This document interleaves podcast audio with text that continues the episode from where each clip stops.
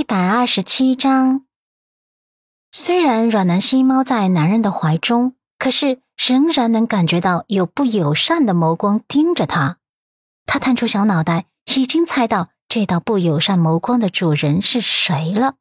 果然，只见鹿晗就站在他们的边上，正看着他呢。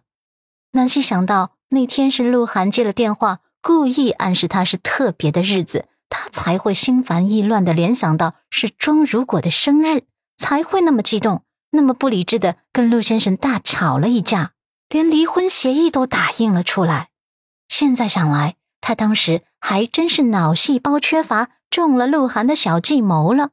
还没等他想好怎么开口，鹿晗倒是自己主动先开口了，撩了一下性感的大波浪卷发之后，问道：“怎么了？这是？”怎么要大哥抱着？受伤了？阮南希心底反感的很，还真是乌鸦嘴，一开口就没好话。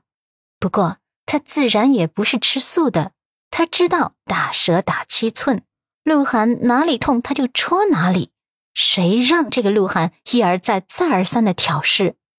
他的唇角荡漾着幸福而满足的笑容，有些羞涩的回道：“ 我没受伤。”是你大哥霸气侧漏的抱着我进来的。说完，还无辜的眨巴着眼眸看着鹿晗，意思是陆漠北非要抱着我，我也很无奈啊。鹿晗终于忍不住，轻轻的蹙了蹙眉心，又问：“你们和好了？不吵了？”阮南希又笑，笑得酒窝甜甜的，盈盈的。是的，和好了。夫妻之间床头吵架床尾和是很正常的。他特地咬中“夫妻”两个字，就是为了刺激鹿晗。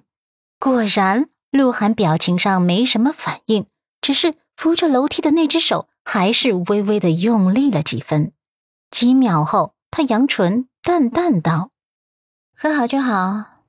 都说家和万事兴啊，谁都不希望自己家里整天吵得沸沸扬扬的。”嫂子，以后你脾气要懂得克制。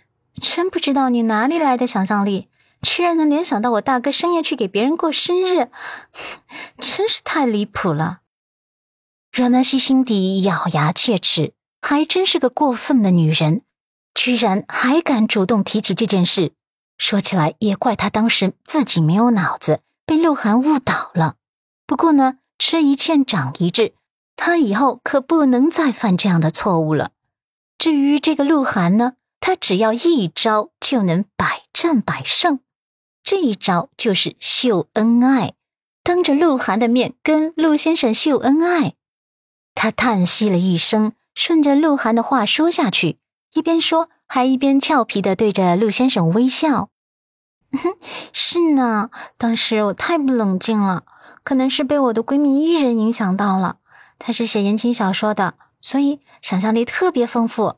久而久之，我就耳濡目染了。好在我家陆先生英明睿智，还大人有大量，不跟我一般见识啊。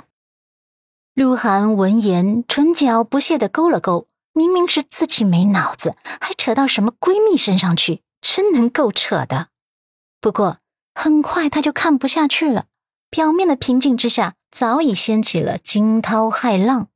因为他眼睁睁的看着阮南希双臂勾着陆漠北的脖子，然后撒娇，他嫉妒却不能表现出来，只能眼睁睁的看着贱人撒娇秀恩爱。他尝到了心在滴血的滋味。